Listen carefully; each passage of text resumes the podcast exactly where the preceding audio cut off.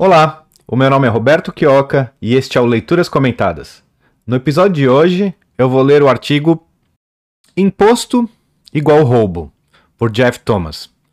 Antes de mais nada, gostaria de agradecer a todos aqueles que me escutam pelo podcast e aqueles que me assistem pelos vídeos, seja no YouTube, no Rumble e principalmente aqueles que me assistem via Odyssey. Uh, o Odyssey, para quem não sabe, é uma plataforma concorrente ao YouTube que tem a vantagem de não ter censura, ou seja, eles toleram qualquer tipo de discurso e remuneram não apenas os produtores de conteúdo, mas também os consumidores de conteúdo. Então, eu vou deixar na descrição do vídeo, né, o link para inscrição lá no Odyssey. Vocês podem se inscrever através desse link. Fazendo assim, vocês ajudam este canal. É, e aí, vocês já começam a faturar, né? Vocês já vão ter o consumo de vídeos remunerado. É o que o Odyssey faz. Obviamente, ele paga na, nas Library Coins, né? Mas vale muito a pena uh, já estar migrando para essa plataforma, uma plataforma livre, porque o YouTube, como nós sabemos, não é uma plataforma confiável, é uma plataforma que é, tem censura, não gosta do debate, né? Proíbe o debate, uma plataforma anti-ciência, anti-debate, anti-livre expressão. Então, o YouTube brevemente, provavelmente, vai caçar esse canal. Eles já fizeram isso, uh, já caçaram um vídeo meu que estava publicado no, no meu perfil pessoal, né? No meu canal pessoal do YouTube. Eles caçaram o episódio número 4 do Leituras Comentadas, deletaram sumariamente, sem nenhum tipo de aviso. Estão caçando ideias, né? Estão uh, prevenindo vocês de, de serem contagiados com a verdade. E para que vocês continuem tendo o prazer de ouvir verdades, é importante que essa migração para o, o Odyssey seja completa. Então eu convido todos a se inscreverem lá e façam, por favor, através do link que vai estar aqui na descrição do vídeo. É, sem mais delongas, o autor desse artigo é o Jeff Thomas. Não temos muitos, esse é o único artigo dele que temos, né? Uma pessoa que escreveu um artigo achamos interessante, publicamos, mas não temos mais nenhum artigo dele. Ele também não tem uma descrição muito grande, ele apenas colaborou com a revista que publicou esse artigo, né? Então, ah, sem mais delongas, eu vou passar a leitura do artigo. O roubo é definido como a obtenção de propriedade ou serviços de outra pessoa sem a permissão ou o consentimento dessa pessoa. Bom, é isso, né? O roubo é, é tirar de outrem, né? Tirar de outra pessoa aquilo que uh, pertence legitimamente a ela, né? Que ela produziu ou que ela ganhou através de trocas voluntárias, sem o consentimento, obviamente, dessa pessoa, tirando a força, sob ameaça do uso ou uso da violência física contra essa pessoa. Então é, é um roubo, né? Claro. E o imposto nós vamos ver que é exatamente isso também, né? É muito fácil saber. Mas vou continuar aqui a leitura. Quase invariavelmente, os governos aprovam leis tributárias e estabelecem taxas de impostos sem qualquer consulta aos cidadãos. Além disso, nenhuma aprovação final é solicitada aos cidadãos para que eles consintam com os tributos ou as taxas. É simplesmente imposto. Ou seja, já está aí descarado, né? Imposto é roubo, todo mundo sabe. É inegável, é impossível negar que imposto seja roubo. O imposto é a obtenção forçada, né, contra a vontade da vítima, né, do que ela possui, do que ela tem. Isso é o imposto e isso é o roubo. As definições, uh, as descrições do ato, dos atos, são exatamente a mesma, né? Eles usam uma outra palavra, impostos, taxas, contribuições. Eles sempre tentam maquiar, né? Mas a gente sabe que essa tentativa é apenas para que eles consigam recolher os impostos com a menor dificuldade possível. Então as pessoas acabam pagando, acabam uh, se rendendo porque não fazem essa ligação. O Tico e o Teco não batem, né? Então é importante que esse lampejo seja atinja o maior número de pessoas possível. Então é por isso que eu, eu gosto, eu sou, eu sou um dos libertários que promove a hashtag imposto é roubo eu acho importante em memes, em, de maneira bem simples, né, que isso, essa ideia seja espalhada aos quatro cantos. Eu acredito que, apesar de termos muitos artigos e até livros explicando e demonstrando claramente, praticamente desenhando por que imposto é roubo, eu acho que a simples uh, menção dessa realidade já abre os olhos de muita gente. Então, alguns sim vão questionar mais, vão querer saber mais, mas espera, calma, é isso mesmo, é isso mesmo. Aí vão buscar uma leitura, talvez uma leitura curta, como é desse artigo, que ele é mais curto, né? Ou de um artigo mais longo, nós temos artigos bem longos sobre o tema, ou até mesmo livros, que nós temos livros também publicados sobre o tema. Porém, eu acredito que a grande maioria vai, pode ser movida por hashtags, por memes, a enxergar essa realidade. Não é tão difícil assim de enxergar. O, o, imposto em outras épocas, né, era, tinha aquela figura do cobrador de impostos, que era ele, não, não apenas um fiscal da Receita, acompanhado por um policial e uma ordem judicial, uh, tudo isso com uma ordem estabelecida, escrita pela Receita Federal ou a Constituição Federal. Tudo isso maquia né, essa realidade de que o imposto nada mais é do que um assalto, é, é o que sempre houve. Mas nos tempos atrás de Jesus Cristo, por exemplo, o cobrador de impostos era visto como deve ser visto na sociedade, né? Como um ladrão, como pior escória da sociedade, né? Jesus, inclusive, ele teve o amor, a compaixão dele de até se sentar à mesa com esses pecadores tão tenebrosos, né? Tão hediondos que existiam na sua época e continuam existindo até hoje, né? Que são os ladrões legais, né? Aqueles que agem sob uma man sob um manto de uma organização criminosa maior chamada Estado, né? Mas eles são aqueles que sustentam o Estado, né? Sem os cobradores de impostos que existem até hoje, né? E experimente não pagar, você pode receber cartas primeiro, depois você vai muito provavelmente uh, receber mais cartas, multas, até que, se você continuar se recusando a, a, aceitar qualquer tipo de punição por simplesmente manter o que é seu, homens armados chegarão até a sua casa, como aconteceu com muita gente já na história, né? Inclusive, eu lembro do caso daquela socialite que era dona da Daslu, chamada Eliane Tranchese. Essa foi uma vítima do Estado, né? Ela foi assassinada pelo Estado, ela foi presa, teve seus negócios eh, fechados por um tempo ali pelo, pelos bandidos do Estado, né? E a situação de saúde dela se deteriorou por conta desse episódio, né? Ela é uma pessoa que sempre tentou ser uma pessoa boa, acredito, né? Ela tinha uma fé em Deus também, mas eu não, não a conheci pessoalmente, não sei da intimidade dela, se era uma pessoa boa ou não. As pessoas que a conheceram disseram que era uma pessoa muito boa, e não merecia realmente nenhum tipo de violência contra ela e sofreu a violência por parte do Estado, né? Uma violência, violência emblemática, né? Com uh, direito a toda a pirotecnia que, que o Estado faz quando usa, quando tenta dar um exemplo, né? Então foi lá na loja dela com com Rede Globo, todos os cupinchas do Estado, aqueles que, que se locupletam da cobrança de impostos e do poder do Estado, né? Um vasto poderio bélico, né? Para prender ela. Então isso, isso acontece, acontecia no tempo de Jesus, continua acontecendo, e eu acho até bom que não, não obviamente, né, é horrível, uma coisa tenebrosa, mas é, é bom que esses exemplos ainda existam, né, que, que continuem acontecendo, porque isso mostra as garras do Estado. Eu acho que é até melhor para o Estado do que para o libertarianismo, né, é porque as pessoas ficam com medo do Estado, e é isso que o Estado, uh, ele vive disso, né, ele vive do medo das pessoas, enquanto você tem medo do Estado te pegar, você vai dando para ele tudo que ele pede, né? Você inclusive chega a colocar até uh, uma cobertura na sua face por um ano, né? A troco de absolutamente nada, apenas para mostrar que você é obediente, porque a gente sabe que essa cobertura facial não funciona contra nenhum tipo de doença, né? Então a partícula da doença a gente sabe que é muito pequena e os furos das, dessas máscaras são muito grandes, né? Então, você faz isso só para mostrar para o Estado que você está obedecendo, porque você tem medo do Estado. Não é nem medo de uma doença, você tem medo do Estado.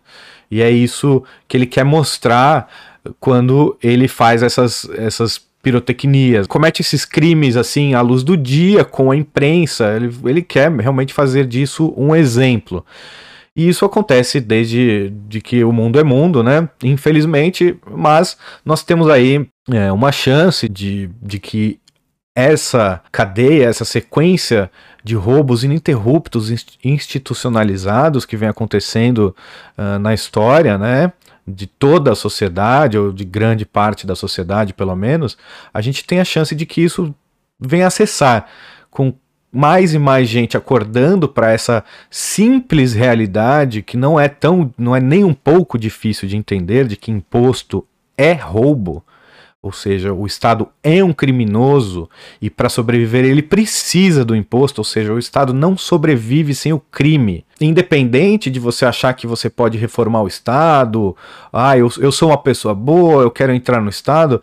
Bom, se você quer entrar no Estado e ser sustentado pelo Estado, saiba você que você está entrando numa associação criminosa e que todo o seu sustento, todo o dinheiro que vier para você através do Estado estará vindo estará sendo produto de roubo, você é um receptador de propriedade roubada. E não é, não é furto, não é roubo. É roubo porque a ameaça existe, é real é clara e é a mão armada, porque nós sabemos que não apenas a polícia, em todas as suas instâncias, polícia federal, polícia estadual, municipal, civil, militar, tanto faz, inclusive uh, somando aí o exército, né? O exército o exército é o braço armado do Estado, ele está em última instância, caso a polícia se recuse continuar sustentando o Estado, ou seja, cobrando os impostos, né?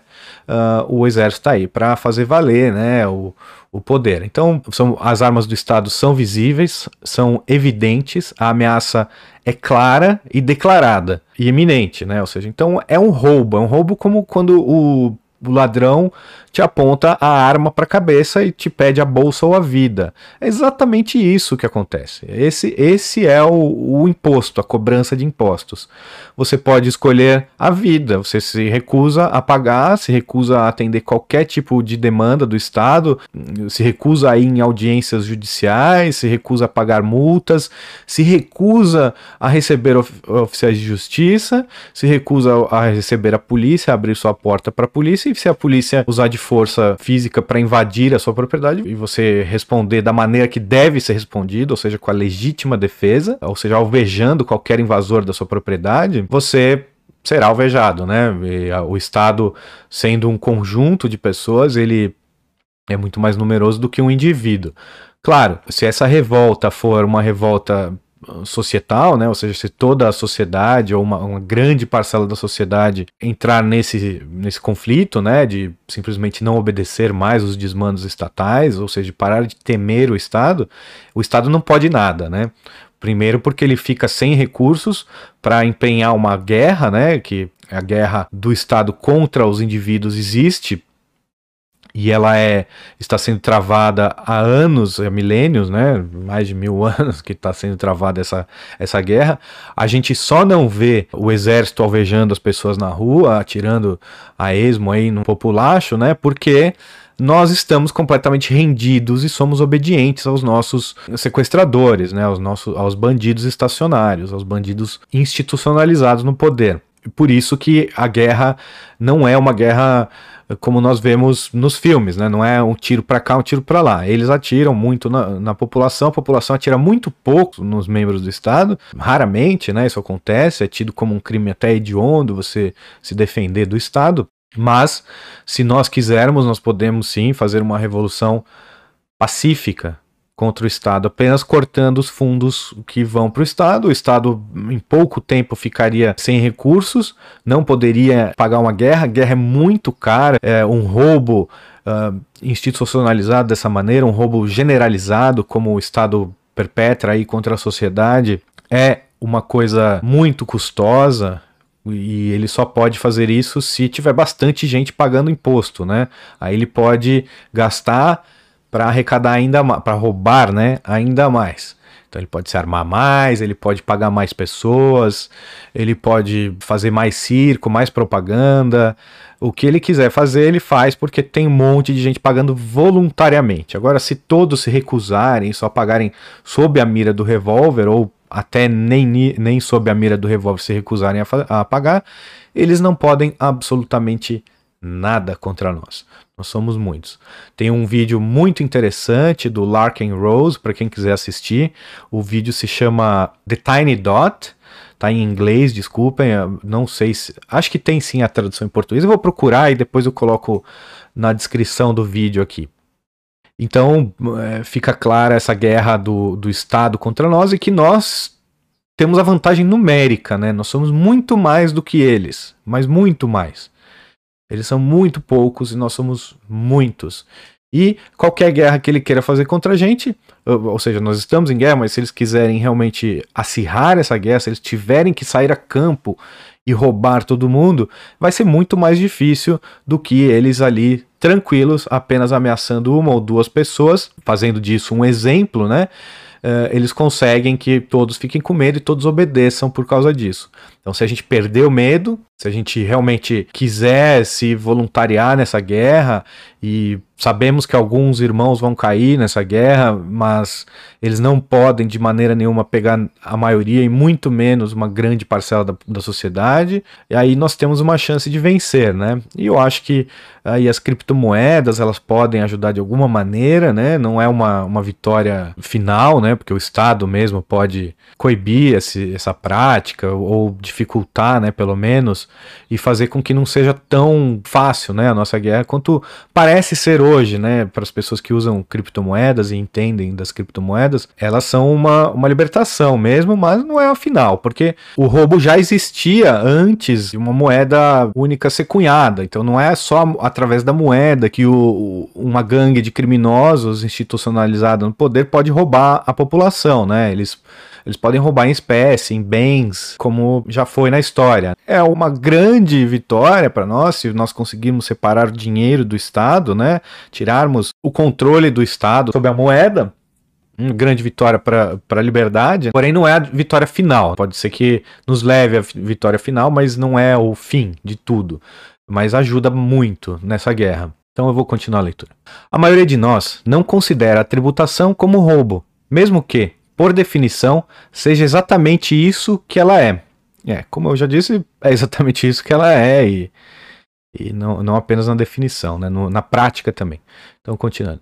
Mas alguns países vão mais longe em disfarçar o roubo, afirmando que o pagamento do imposto é voluntário. Eu, pessoalmente, não tenho conhecimento de um único caso em que um indivíduo ou uma corporação tenha decidido não pagar um imposto e, se descoberto, foi deixado impune. Uma multa típica é uma multa igual ao valor do imposto, acrescido de juros compostos, tanto sobre o imposto quanto sobre a multa. Essa condição é tudo menos voluntária. Os in nossos inimigos, inimigos da verdade, como o YouTube, como o Facebook, como o governo, eles vão fazer de tudo, né, para esconder a verdade, mesmo que a verdade esteja na cara de qualquer um, né? Então até eu já vi também gente falando: "Ah, o imposto é voluntário, eu pago". Mesmo as pessoas falam: "Ah, eu pago voluntariamente". Bom, não faz nenhuma diferença se você paga voluntariamente ou não. O que, o que é fato é que o Estado está te ameaçando para que você pague. Então, se você de bom grado dá, não importa. O, o, que, o que importa é que há sim a ameaça. Então é, é roubo de qualquer. Mesmo que você dê. O, o bandido pode chegar para você, apontar a arma na sua cabeça e falar: me dá todo o seu dinheiro ou te mato. E você fale: ah, sabe o que, que é? Eu já ia mesmo doar esse dinheiro para você. Não muda o que você falou depois. Aquilo é um roubo. O que está acontecendo ali é um roubo. Entendeu? Então, se não for roubo, se for voluntário, então eu não pago e vou ser deixado em paz. É isso que vai acontecer? Não. Então, pronto. Então não é voluntário. Alguns países também costumam tratar o pagamento de impostos como patriótico. Sonegar impostos é considerado antipatriótico. Portanto, os cidadãos devem se orgulhar de pagar impostos e, de fato, muitos afirmam estar orgulhosos de pagar impostos. Também parece que alguns se incomodam com a taxação, mas queiram parecer patrióticos, enquanto outros realmente usam a taxação como uma camisa de força com orgulho. É. Exatamente, é os malucos que eu acabei de falar, eu pago com orgulho. É muito triste quando a gente vê alguma pessoa querendo se dizer honesta, né? Ela fala assim: ah, eu pago todos os meus impostos, trabalho e pago todos os meus impostos. Então, tipo, eu sou uma pessoa honesta. Não. Uh, você pagar um imposto não quer dizer nada sobre você, você é obrigado a pagar imposto. E se você paga com orgulho os impostos, aí sim, isso quer dizer alguma coisa muito importante sobre você, né? Que você realmente tem orgulho de defender uma organização completamente criminosa, que é o Estado, né? Pagar impostos é, é motivo de humilhação e não de orgulho. Você é obrigado a pagar imposto pro Bolsonaro. Você gosta do Bolsonaro? Tá, então amanhã entra o Lula de novo. E aí? Agora você gosta? Não, agora eu não gosto mais. Ah, o Lula tá lá, aí eu adoro pagar imposto. Entra o Bolsonaro, é, sabe, esse governo aí não, não, não tá com nada, mas eu, eu, também não vejo os esquerdistas reclamando, fazendo uma revolta fiscal. Até quando o Bolsonaro foi eleito, eu tentei tocar fogo nos esquerdistas, marquei um monte de esquerdista lá e falei: olha, pessoal, tem uma solução aí para vocês, vamos fazer um, um, uma grande greve dos impostos, né? Não vamos mais pagar, vamos sonegar tudo, né? Vamos sonegar todos os impostos possíveis e imagináveis não tive nenhuma adesão né, dos esquerdistas. Parece que eles não acharam um grande plano parar de dar dinheiro para o Bolsonaro. Eles têm orgulho de sustentar o Bolsonaro e todo, toda a cúpula dele. Como ele o autor aqui, o Jeff Thomas, definiu, eh, são dignos de camisa de força, né?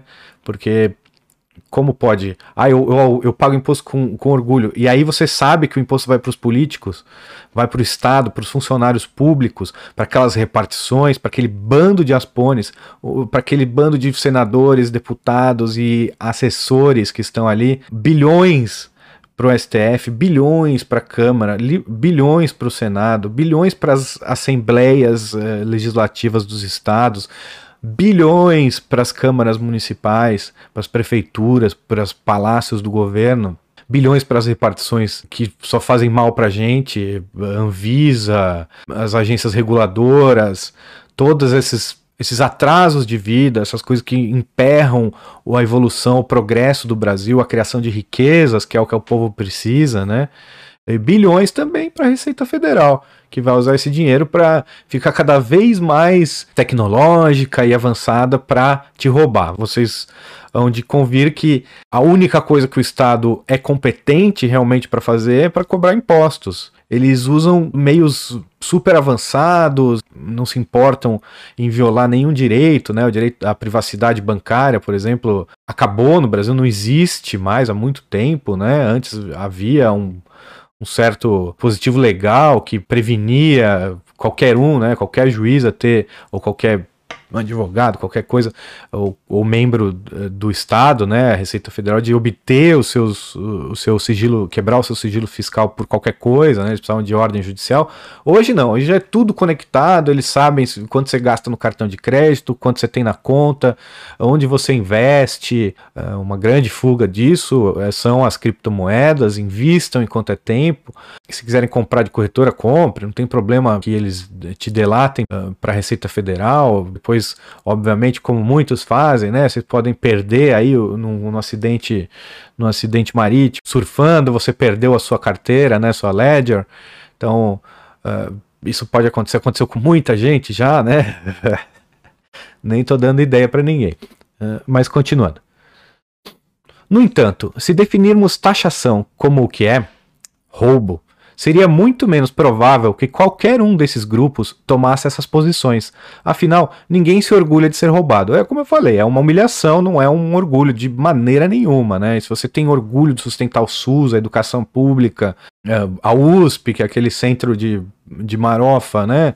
E produção de estudos inúteis, né? Não todos, obviamente, claro, né? Um ou outro se salva, né? Mas a maioria e o, e o tempo gasto e todos aqueles alunos indo para a faculdade por 4, 10, 20 anos, né? Tem gente, tem um amigo meu que está estudando há, sei lá, 12 anos na USP. Todos eles ali aprendendo coisas enviesadas. Veja um aluno que sai da economia da USP, por exemplo, ele não sabe absolutamente nada sobre a economia real, nada, zero que ele sabe sobre economia real. Sai de quatro anos de faculdade de economia sem nunca ter ouvido o nome de Mises Rothbard, Hayek. Hayek, quando muito uma citação ou outra, mas porque ele ganhou o prêmio Nobel, né? O prêmio Nobel ao meu ver, é uma ofensa, não é um, algo positivo para a pessoa, algo que enobreça a pessoa. Para mim, é uma, algo que realmente desmereça a pessoa. Se você ganhou o um prêmio Nobel, é, eu encararia, se me desse um prêmio Nobel, eu encararia como uma ofensa grave, me recusaria a receber o prêmio. Não sei, ou um milhão de dólares, né? Mas mas eu não, não, nunca ostentaria como algo que faz de mim uma pessoa boa, né? Ou pessoa com excelência. Veja as pessoas que ganham os Nobres de, de Economia, né? Um mais piada do que o outro, o Nobel da Paz, o Obama, ao, ao bombardear e assassinar milhões de pessoas mundo afora, recebeu um, um, prêmio um prêmio Nobel da Paz, não só ele, outros também, né, bandidos como ele. Então é uma ofensa. Vou continuar. Alguns países, mais notadamente os Estados Unidos, descrevem os paraísos fiscais como jurisdições que buscam minar os regimes fiscais de outras jurisdições. Como tal, os paraísos são perseguidos e ameaçados por estes últimos, e referidos como centros criminais de lavagem de dinheiro. É, ele vai esclarecer o assunto, então eu vou ler esse, mais esses dois parágrafos. Bem, vamos esclarecer este assunto.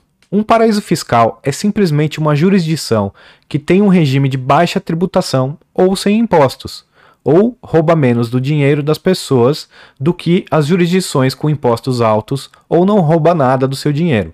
Paraísos fiscais, é, eu, eu acho que eles estão sendo substituídos agora pelo, pelas criptomoedas, né? É, ainda tem uma grande validade, né? Principalmente para corporações, para quem tem uma renda, uma, um faturamento, né? É muito importante para quem quer investir uh, em bancos tradicionais, para quem quer investir em guardar o seu dinheiro longe, né? É, mas ainda assim em investimentos tradicionais longe das garras dos ladrões, há países que permitem que você tenha uma empresa ou uma conta individual mesmo e não te cobram nada de impostos por isso. Então, se você foi lá, investiu mil dólares em alguma ação, ou sei lá, comprou ouro, e hoje essa ação ou, ou o ouro está valendo milhões. Ou seja, você ganhou milhões, vendeu, pôs na sua conta, zero imposto. Ok, qual o problema disso? Z nenhum problema, né? Assim deveria ser o mundo. Esse é um mundo justo, onde o que é seu fica com você e com mais ninguém. E uh, o que o governo quer é roubar um pedaço. Aí sim, uma injustiça. Aí sim, algo errado está acontecendo. Enquanto você está defendendo o que é seu, enquanto você está com o que é seu na sua posse, está tudo certo. Não importa onde, em que país você está, em que criptomoeda você está investido, aquilo lá é seu e ninguém tasca. E eu, eu sou um grande fã dos, dessa, dessa divisão aí, o, o, maior temor do mundo que nós temos que ter é um governo mundial, né, que é isso que os Estados Unidos está querendo impor agora, uh, vão usar essa agenda mentirosa do, das mudanças climáticas, né, que eles vêm mentindo há décadas sobre esse assunto, tentando impor um medo, e vão tentar, porque devido ao grande sucesso né, que eles conseguiram emplacar de, de, de pânico que eles conseguiram instaurar agora, né, no ano passado, com essa mentira, com essa fraudemia, né? Agora o próximo passo deles é empurrar essa mentira do, da, das mudanças climáticas para que eles vão tentar impor um governo mundial, pelo menos uma regulação mundial, alguma coisa assim, e isso seria terrível, né? Seria terrível que nós não tivéssemos essa diferença entre os países todos, né? Alguns países cobram zero, outros cobram mais um pouquinho, mas tem outras vantagens, e alguns cobram muito. Então, aqueles que cobram muito, como os Estados Unidos, a Europa toda, eles têm um verdadeiro, uma verdadeira ojeriza aos paraísos fiscais. Não todos eles, a, a verdadeira causa da existência ainda dos paraísos fiscais, eh, que, por exemplo, são pequenos países que seriam facilmente, a maioria deles, né, que seriam facilmente conquistados por potências maiores, eles continuam existindo por conta de muitos políticos, né, terem dinheiro nesses lugares, né? Então, eles mesmos para se protegerem, eles não não fazem nada contra esses países mas agora estão fazendo. Tomara que as criptomoedas não, não atrapalhem né, a continuação da existência desses paraísos fiscais, que são muito importantes para a liberdade, né, que haja uma competição né, entre os países para ver quem atrai mais contas, mais investimentos. E se, eles, se isso virar uma coisa só, não, não haverá mais para onde fugir, nós seremos todos escravos igualmente uh, violentados pelos nossos senhores, né? E não haverá para onde fugir. Seria, seria terrível, seria o fim do mundo, uma, uma perda gigantesca de eficiência para o mundo, né? Que ela é dada através dessas diferenças, né? Nós, por sermos diferentes, a eficiência aumenta, porque nós precisamos atender diferentes demandas, então por isso não, não cada pessoa, mas a sociedade como um todo tem muitas demandas para serem atendidas e vai criando-se produtos, facilidades para que essas diferentes demandas todas sejam atendidas. No momento que você unifica a oferta ou proíbe a oferta, não há mais a, a demanda fica órfã, né? Mas eu, agora eles podem correr, vai ser só enxugar gelo, as criptomoedas vieram com tudo, já tem várias que são completamente incensuráveis pelo governo, irrastreáveis. Quem quer fazer coisa errada pode fazer, quem quer fazer coisa certa pode fazer. O dinheiro é apenas um meio, ele não é o, o criminoso, nunca pode ser o criminoso o dinheiro, a moeda. E é, é muito positivo que os estados não tenham poder sobre a moeda. Então isso, isso ajudaria muito, como eu já disse na causa. É irônico que os Estados Unidos estejam na vanguarda da perseguição aos paraísos fiscais, uma vez que os Estados Unidos surgiram em 1776 como resultado da taxação abusiva do rei George da Inglaterra. Naquela época, o rei estava exigindo um enorme imposto de 2% e os colonos ficaram indignados indignados, atiraram nos funcionários públicos, declararam guerra, fizeram uma revolução e, e, declararam secessão, né? A guerra foi por secessão, eles se separaram dos Estados Unidos, viraram uma nação independente, foi uma guerra por independência, essa guerra que é a verdadeira guerra que o mundo trava, né? São aqueles que são que querem ser livres e aqueles que querem manter os outros presos. Essa é a verdadeira guerra. E os Estados Unidos, nessa época, foi um grande ator do lado da liberdade. Né? Então, essa guerra de secessão americana, como todas as outras, inclusive, pelo amor de Deus, inclusive se a secessão for para se as pessoas daquele, de dada região estiverem se cedendo para impor um regime ainda mais ditatorial do que o regime uh, vigente no país como um todo. Então a, a secessão ela é sempre boa. Pode a, as pessoas daquele condado podem se mudar, podem fugir dali, podem ir para outro lugar. E aquele condado daquele tamanho, por exemplo, a secessão da Catalunha. A Catalunha é, um, é uma região muito menor do que a Espanha. Eles não, não conseguem ter talvez a mesma eficiência se a Espanha não quiser se relacionar com eles. E se eles forem ser uma nação tenebrosa, as pessoas da Espanha vão fugir, como aconteceu na Alemanha Oriental para Ocidental. As pessoas vão fazer de tudo para fugir, vão, provavelmente vão ter que construir um muro para impedir, mas as pessoas fogem, elas vão embora e aquela nação é, desaba e ela vai ter que se reabrir. É, é, a realidade vai mandar a nação ser mais livre. Óbvio, pode acontecer como Cuba, que está há décadas aí, mas Cuba é sustentada por nações maiores, né? Inclusive o Brasil foi, foi um dos grandes sustentadores da, de Cuba por um tempo, né? Lamentável. Mas é, Cuba vive, vive de mesada, né?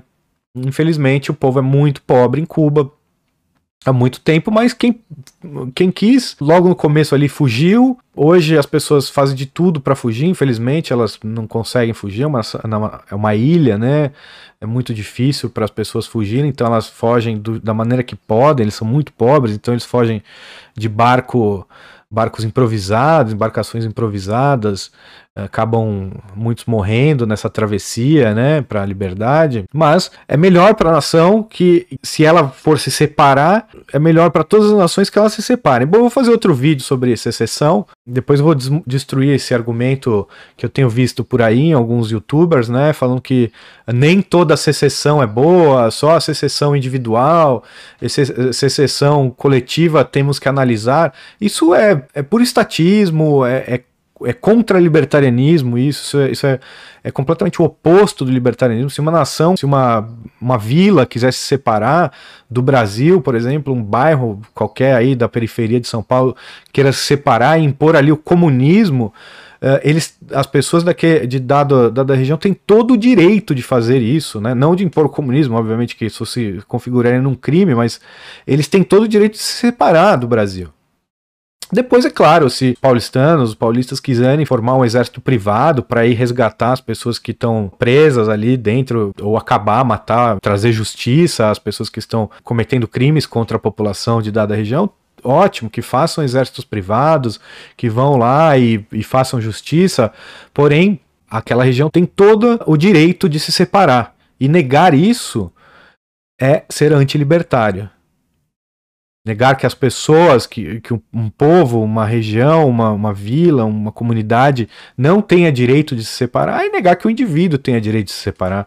Você vai querer julgar o que, que o indivíduo vai querer fazer com a liberdade dele depois que ele sai do Estado? Não, isso não é assim. Nós temos sempre que olhar a liberdade. Se, se há violação de liberdade em dada região, nós podemos. Qualquer um pode ir lá e fazer justiça. Primeiro viria se as vítimas realmente estão pedindo, né? Por essa justiça. Porque só a vítima tem direito à reparação. Então eu primeiro veria, ah, vocês realmente vocês estão precisando de ajuda aí? Se precisarem, vamos lá, fazer um exército privado, vamos salvar essas pessoas desses criminosos que estão cometendo crimes. Senão, não, mas não vamos anexar essa vila ao Brasil. Nós vamos tirar os, os criminosos do poder e pronto. E, e fica a vila com a sua autonomia, sua independência. Ou aquela vila se separa, porque a secessão ela é um princípio que se você respeita, ela vale até o indivíduo. Se você não respeita, ela só vale quando você quer que ela valha. Mas isso fica para outro vídeo. Os Estados Unidos certamente não se encaixam mais no ideal americano. Na verdade, ele lentamente se transformou, se tornando exatamente o oposto. Se algum dos pais fundadores americanos reaparecesse hoje, não estranharíamos se ele dissesse: Totó, acho que não estamos mais na América.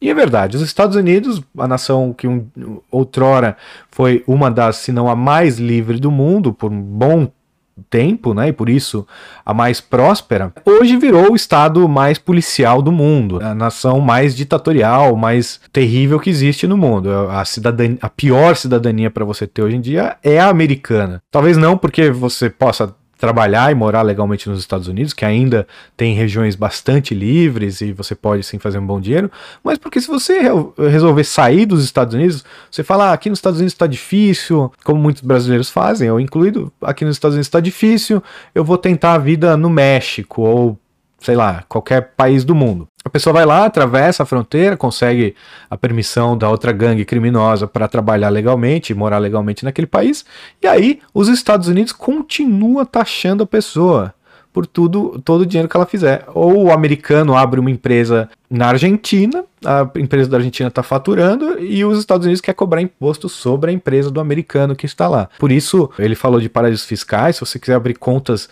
até empresas em paraísos fiscais, eles já não estão aceitando de cidadãos americanos, ou eles reportam ao governo americano. O governo americano é muito poderoso, né? Todos aqueles órgãos criminosos deles, de de espionagem e sabotagem também, que é a CIA, FBI, né, de, e de assassinatos, de tudo isso, eles têm todos esses órgãos, então eles conseguiram fazer com que até os governos de paraísos fiscais, né, ou, ou as empresas que estão em paraísos fiscais, obedeçam a eles. Então, os Estados Unidos é, é um império mesmo, né? E tomara que rua, que caia. No entanto, os Estados Unidos juntamente com a União Europeia, a OCDE, Organização para Cooperação e Desenvolvimento Econômico, e outros, têm repetidamente pressionado os paraísos fiscais e ameaçado ou imposto sanções econômicas contra eles. É bem. O artigo a, gente publicou tem um tempo, mas ele é bem atual, né? Porque hoje os Estados Unidos está mais abertamente ainda nessa guerra. Inclusive, a Janet Yellen, que é do governo americano agora, ela está propondo e está empurrando a agenda de um imposto mínimo mundial, né? Então eles querem criar um imposto mínimo para o mundo. País que cobre menos de X% vai sofrer uma retaliação enorme dos Estados Unidos, senão a aniquilação, né? Isso é tenebroso, mas vamos ver o que os próximos capítulos da história vão nos trazer nessa guerra, né? Eu acredito que é muito difícil impor o que eles estão que, o que os Estados Unidos querem. Existe a questão da soberania dos países, muitos não vão largar assim tão facilmente, né? Mas os Estados Unidos muito poderoso que é, talvez consiga dominar o mundo, né? Seria é, o pior que pode acontecer. Acho que só não é pior, talvez, que a China dominar o mundo, né? Não, não sei. Os dois são páreo duro, viu? Mas por que isso? Afinal de contas, a maioria dos paraísos fiscais existe em países pequenos, onde estão simplesmente sendo oferecidos aos depositantes um bom negócio. E é importante notar que o que eles oferecem não é de forma alguma criminoso. Então, por que as jurisdições maiores e opressivas de impostos estão tão irritadas com os paraísos fiscais? Bem, em primeiro lugar, é importante entender que os governos não existem com o objetivo de servir ao povo, como costumam dizer. O negócio real deles é escalpelar a população o máximo possível, ou seja, até o ponto antes de criar uma revolta. Exatamente isso. O governo vive às nossas custas. Esses parasitas todos que você olha e respeita, você sustenta eles. Você é pobre, eu sei, eu também sou. Mas nós sustentamos esses parasitas e suas vidas nababescas em palácios, uh, com milhões, às vezes bilhões, sendo sócios ocultos de grandes empresas, como o Luiz Inácio Lula da Silva, é sócio oculto de grandes empresas, ou seus filhos, todos bilionários, né? É você que sustenta isso. Não é, é o grande empresário, não é o médio empresário, é você. Você é o pobre, você é o cidadão comum pagador de impostos, ou seja, a vítima de impostos. E é por isso que eles não querem que você fuja. É como o senhor de escravos antigamente. E atualmente também.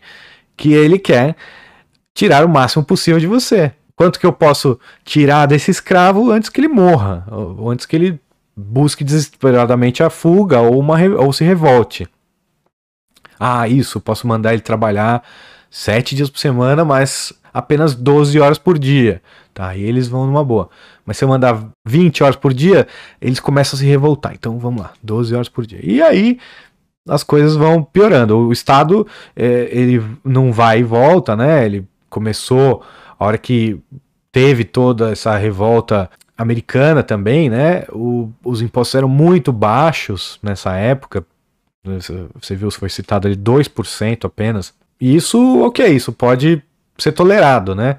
E hoje ele já, o presidente americano, né, ilegitimamente eleito, né, o Biden, ele já aumentou, já está propondo uma, um aumento aí da, dos impostos para mais de 40%, dos impostos uh, corporativos, né, para mais de 40%. A gente sabe o que isso pode resultar, pode resultar numa fuga desesperada de empresas, né, como os escravos fugindo, e o, o, Estado não quer isso, então ele quer que todas as outras fazendas, todos os senhores de todas as outras fazendas mantenham seus escravos na linha e que todos eles cobrem o mesmo de todos os seus escravos. Assim, não há para onde o, o, escravo fugir. Poxa, o senhor está me açoitando demais. Eu preciso. Eu, eu, eu vou embora daqui. Eu vou fugir de qualquer jeito, nem que eu perca a vida nessa fuga. Eu vou fugir. E aí você, sabendo que o senhor da fazenda ao lado, e dá ao lado, e dá ao lado, e lá da Patagônia, para ti tem as mesmas práticas, você fala, ah, então é, é isso mesmo, é. Então, bate aí, vai.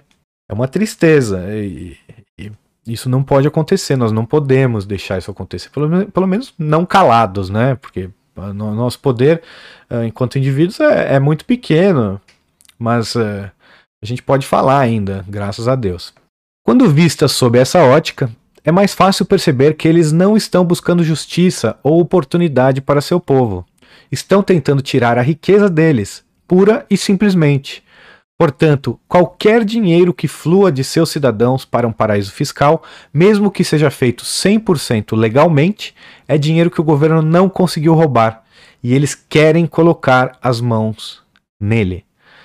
É o seu dinheiro, você está protegendo o seu dinheiro dos ladrões e eles não toleram isso, eles não querem isso. Então vamos supor, um outro exemplo.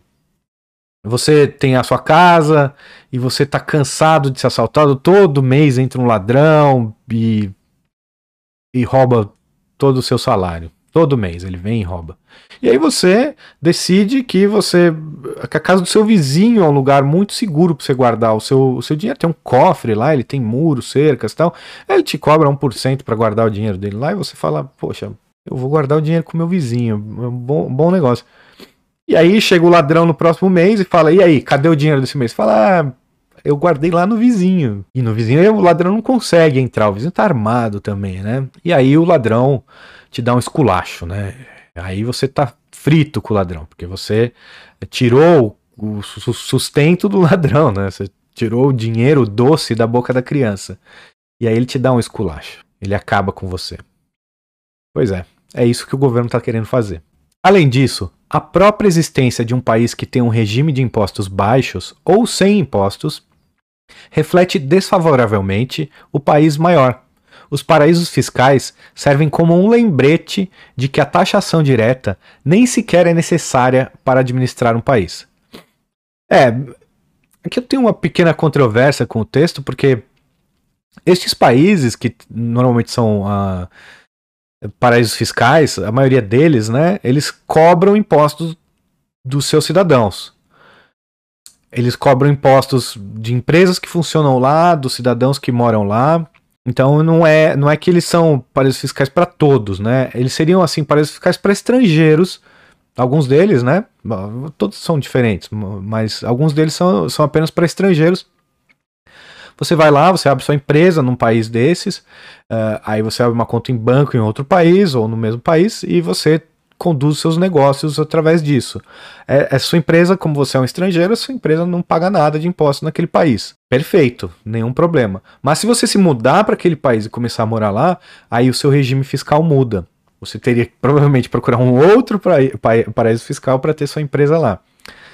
Não que seja uma má ideia também, mas não só para mostrar um pouquinho do, do contraditório, né, do que o texto traz.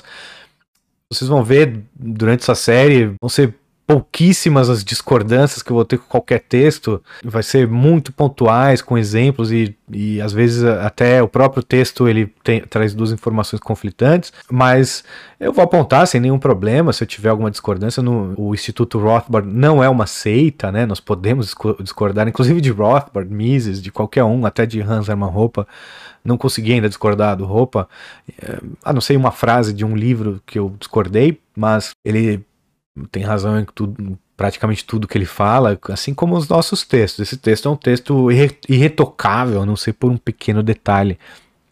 E é normal, a gente pode discordar ou, ou ter informações diferentes. E se eu conversasse com o autor, o Jeff Thomas, talvez ele me mostrasse um outro lado que eu não conheço dos paraísos fiscais, né? E me falasse, olha, não é assim, é assado, e me convencesse do contrário. Mas o, que, o meu conhecimento diz que, que eles sim, eles taxam também, eles não são uh, anjos na terra, né?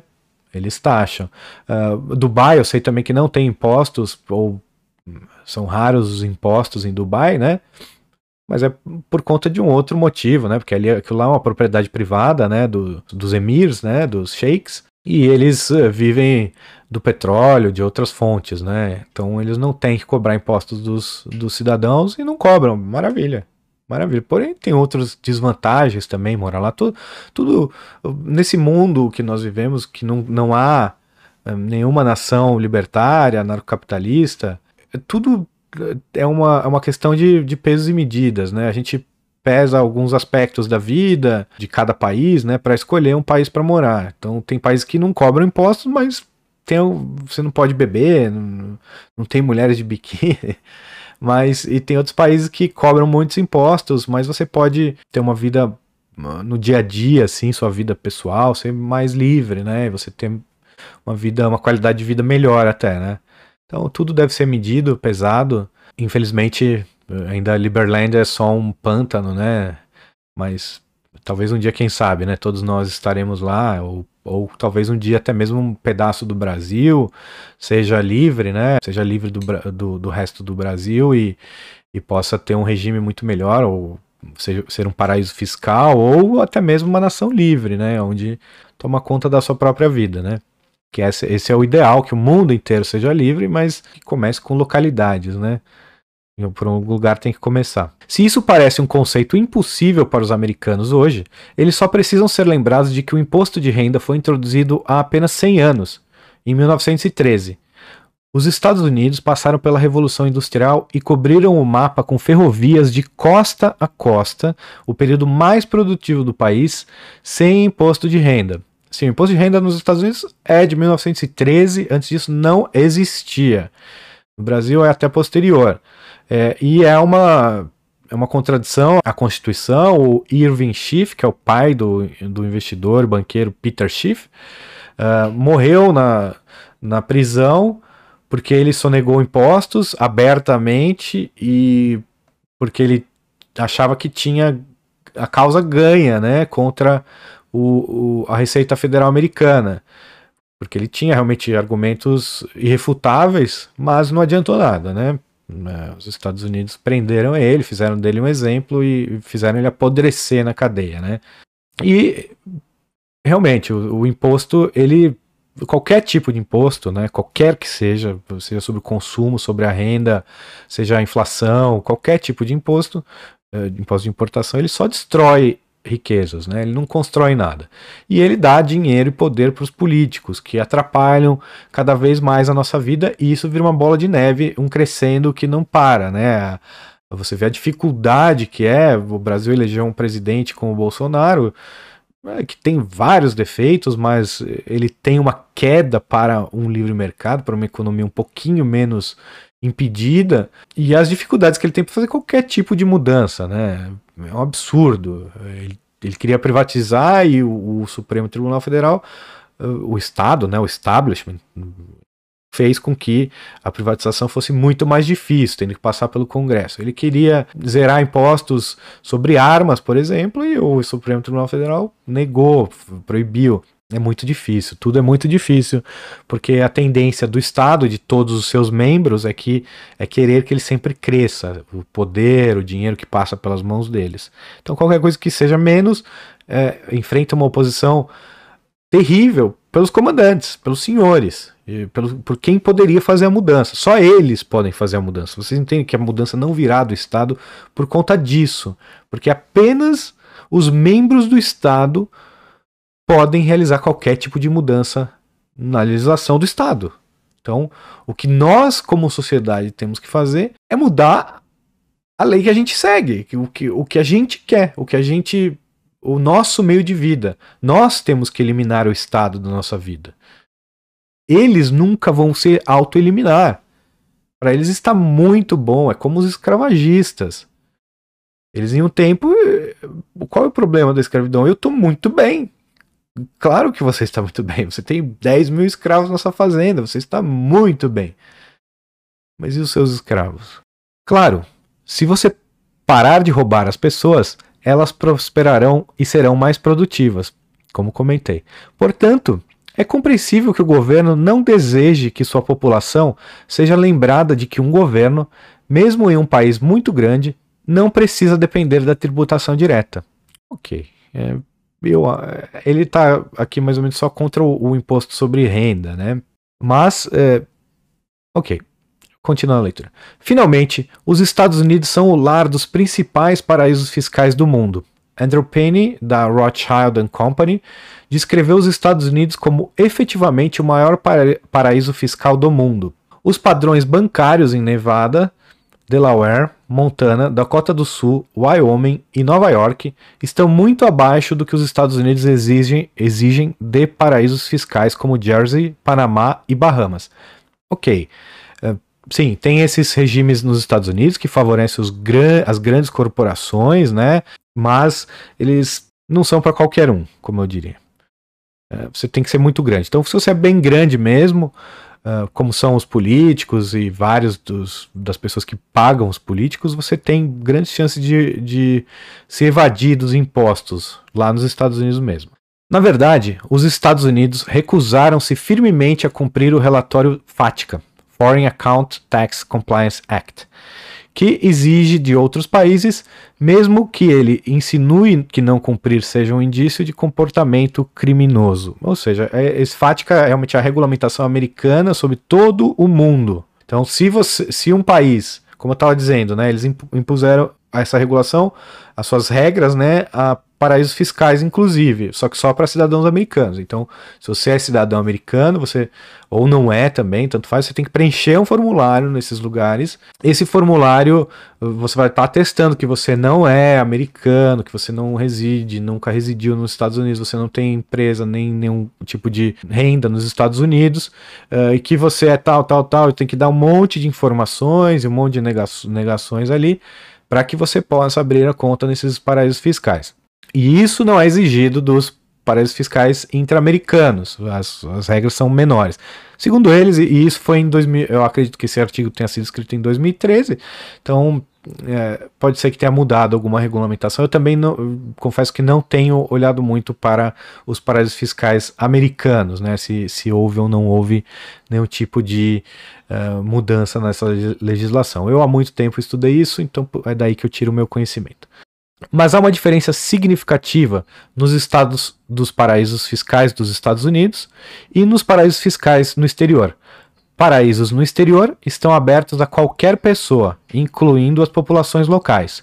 Os paraísos baseados nos Estados Unidos estão abertos a todos, exceto aos americanos. Era isso. E, e tem regimes parecidos também na Alemanha. Na Alemanha, por exemplo, a Alemanha, para quem não sabe, também tem lá um paraíso fiscal. Você pode abrir uma conta na Alemanha, fazer, ter seus investimentos e não ser cobrado nenhum imposto. Pelo menos era a vigência até uns 3, 4 anos atrás. Foi a última vez que eu realmente estudei esse assunto. Isso tem, mas não para os alemães. Alemães e europeus e americanos agora também estão excluídos de participarem do paraíso fiscal germânico, né, alemão. Em essência, o que isso diz é se você é da França e acha que seu governo está roubando muito dinheiro com impostos, ficamos felizes em ajudá-lo a escapar de suas garras. Mas, se você é americano, pretendemos continuar roubando você. Uma famosa citação de Benjamin Franklin era: Nada é mais certo nesse mundo que a morte e os impostos.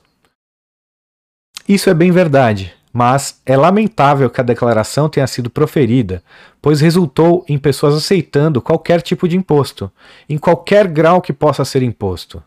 Uma vez que uma referência da envergadura de Franklin aceitou este conceito, se criou uma aceitação geral de qualquer imposição de imposto.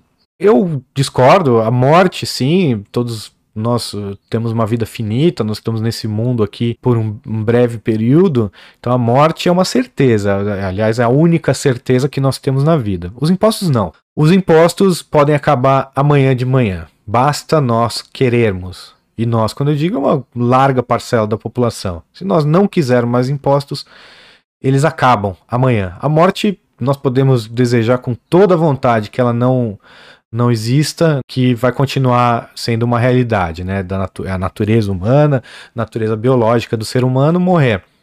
Óbvio, nós temos nossa alma e vamos para o céu, se Deus quiser, todos nós, né? Um, alguns, felizmente, não vão nos acompanhar, mas gostaria que fossem, né? Há tempo para se arrepender, mas a maioria de nós vai para o céu e lá teremos a vida eterna contemplando a face do Senhor, né?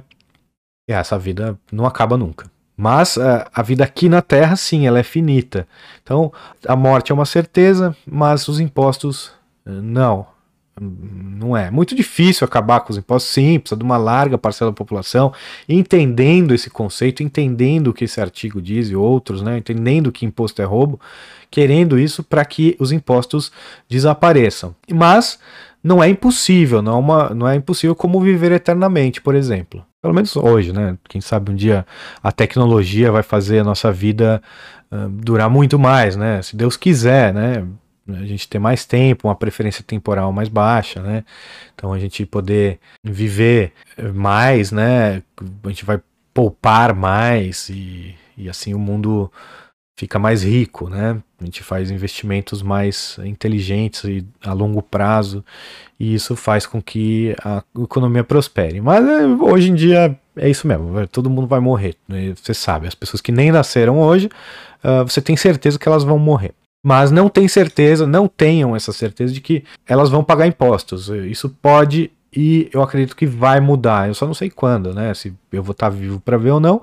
Acredito, não sei. Eu eu sou um otimista, talvez sim. Tomara que sim. Isso é lamentável. Existem alguns países no mundo onde qualquer novo imposto e ou qualquer aumento na alíquota, alíquota tributária é combatido fervorosamente. E a população geralmente vence.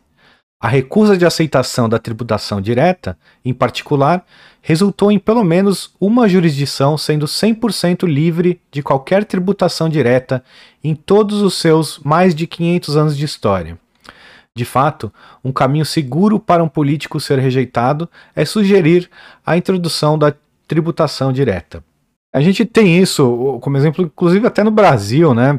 O Bolsonaro foi eleito com o Paulo Guedes, né? Ambos falando que não iriam criar mais nenhum novo imposto, que eles queriam diminuir os impostos. E realmente o, o povo brasileiro estava no limite, né? A gente estava indo para as ruas pedindo a cabeça de todos os políticos, né? A gente não queria mais nenhum deles, todos eram rechaçados de todos os protestos, né? Inclusive eu achei até a eleição do Bolsonaro nesse sentido péssimo, né? Porque a gente tinha uh, aquela visão completamente correta, né? De que todos os políticos são ladrões e uh, são incompetentes e vão legislar para os seus amigos, né?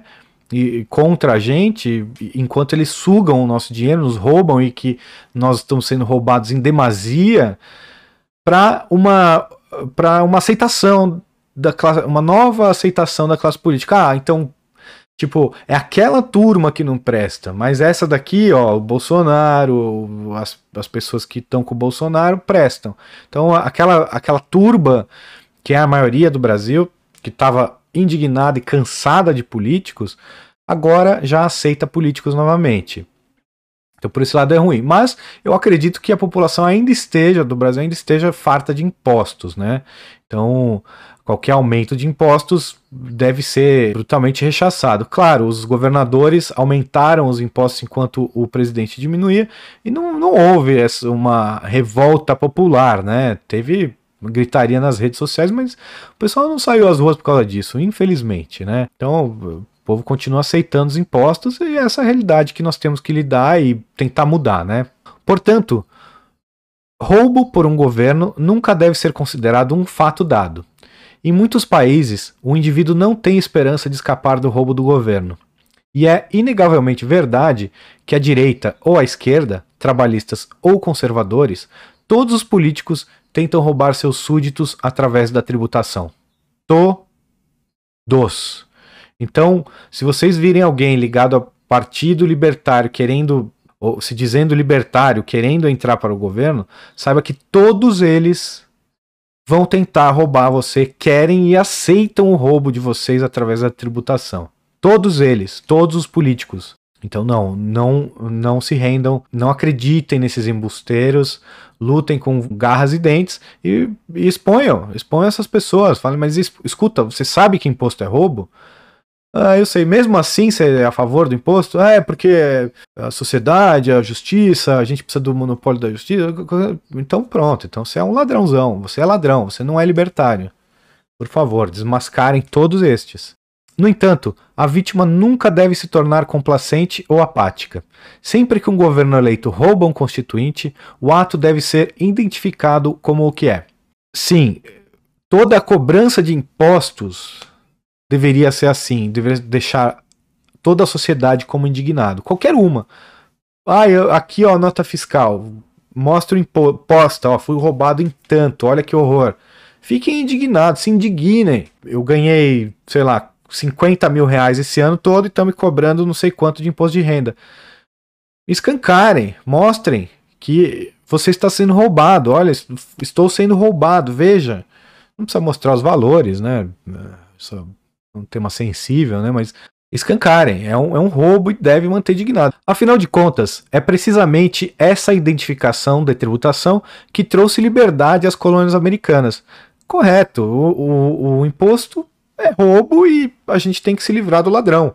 Quem quer que seja. Não importa o nome, a, a, o chapéu que ele usa, o distintivo, se tem mandado ou mandato, tanto faz. É, se está roubando, é roubo. Então a gente tem que começar a definir as coisas de uma maneira correta, de uma maneira simples, que as pessoas entendam. E como elas são. A definição perfeita. É, imposto é roubo. E roubo é roubo. Então eu separei aqui pra gente a definição de roubo da Wikipedia. Bom, a Wikipedia não é uma fonte muito confiável, mas é, eu li diversas fontes e continua sendo essa a definição mais aceita do termo roubo, né?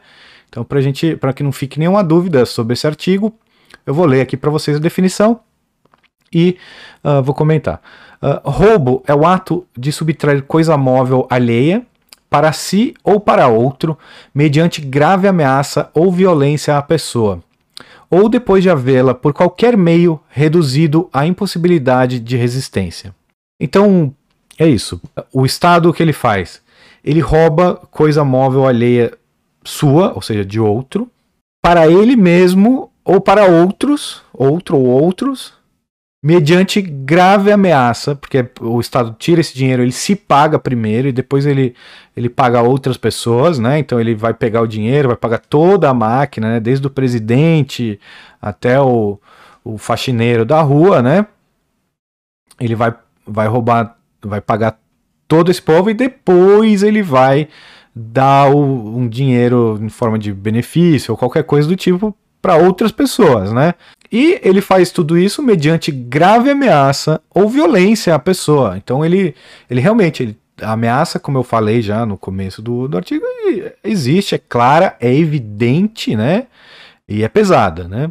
Ou a violência mesmo, como foi o caso que eu citei no começo do artigo da Eliana Tranquese. Ou depois de havê-la por qualquer meio reduzido à impossibilidade de resistência. Se você tentar reagir ao Estado, ele vem com o efetivo da polícia, são muitas pessoas, se a polícia falhar, vem o exército, são muitas pessoas. Então, realmente é, é roubo, né? Imposto. Então, em vez de roubo, é imposto é o ato de subtrair coisa móvel alheia para si ou para outro, mediante grave ameaça ou violência para a pessoa ou não, ou depois de havê-la por qualquer meio reduzido à impossibilidade de resistência. Troca a palavra imposto por roubo, roubo por imposto, é a mesma coisa, né? É igual, idêntico, sem pôr nem tirar. Então, qualquer um que, que queira discutir, que discuta com a definição da palavra roubo, né? Ah, não, mas roubo então é outra coisa diferente. Tá bom, então agora vamos discutir outras co outra coisa, outro modelo. Eu aceito definições diferentes, aí eu posso argumentar com qualquer definição, basta que ela seja dada, né? Então, a definição dada de roubo é essa e não há nada que diga que imposto não é roubo, né? Muito bom o artigo aqui do, do Jeff Thomas, né? Eu recomendo a leitura.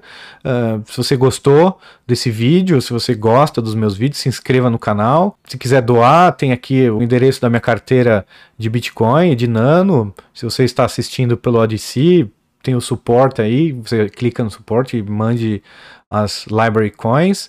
Uh, se quiser doar em alguma outra criptomoeda, me avise qual, que eu coloco o endereço para minha carteira uh, na descrição dos vídeos também.